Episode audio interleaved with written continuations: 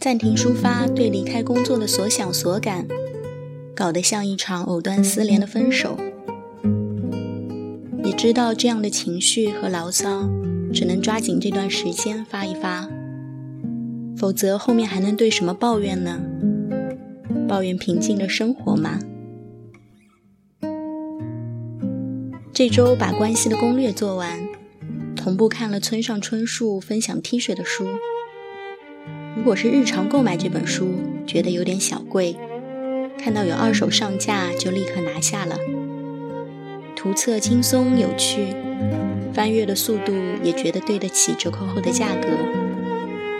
想来自己也有不少做推广用的 T 恤和卫衣，不知道从什么时候开始。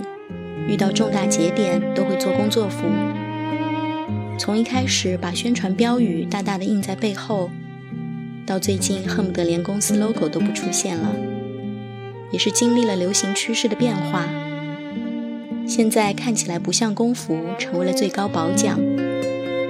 一般衣服都是做给工作人员或者送给 VIP 做纪念品的，要是被别人私下询问有没有多一件，还想要。那就会成为整个活动成功的炫耀点之一。之前的 T 恤为了节约成本，材料都比较低廉，只能居家或者运动穿。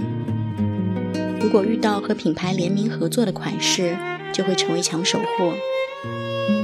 离开工作前，刚好遇到两场大型活动，分别收到了一黑一白两款颜色，领口和肩线都做的有当下的时髦度。就被日常拿来散步时外穿。如果别上有趣的胸针和 logo 做个组合，甚至可以大大方方穿出去吃饭、逛街。只不过前司的 IP logo 是只有员工才认得出的，外人看起来可能就是只长脚的淘汰狼。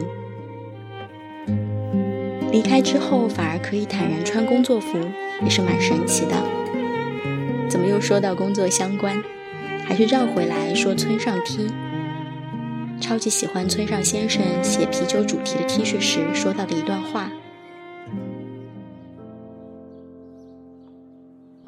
在暖炉的明火前坐进摇椅里，一面抚摸细头小猫的脑袋，一面一小口一小口地喝下冰凉的啤酒，也是人生一大幸事呢。什么？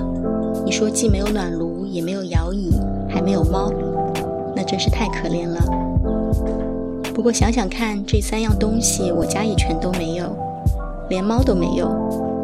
我只是在想象中觉得这样的场景一定很棒。想象力还是很重要的，是不是超级可爱？被这段话迷住了三天，为了这段话决定在大阪要好好逛一下古着店，为了这段话晚上喝了冰啤酒。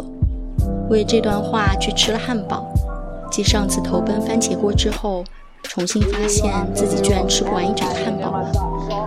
为了这段话做了很多和这段话毫无关系，但是和快乐相关的事。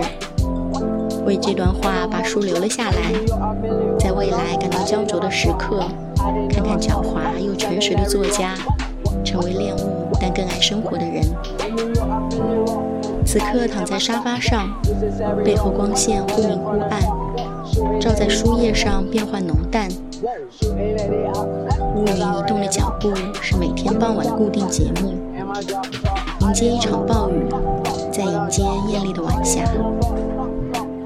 雨停的时间就外出散步，看到了人生中最清晰的一道彩虹。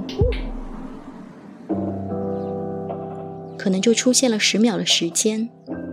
短到刚好被发现以及拍下照片，然后就消失了。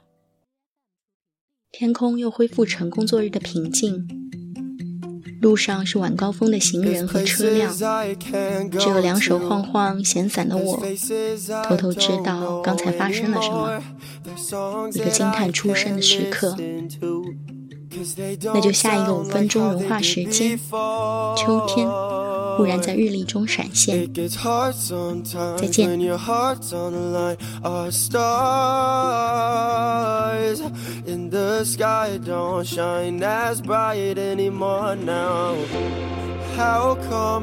Every outcome is one that I can't accept.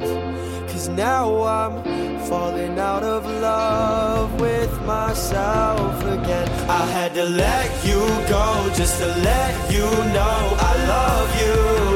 But you didn't come back.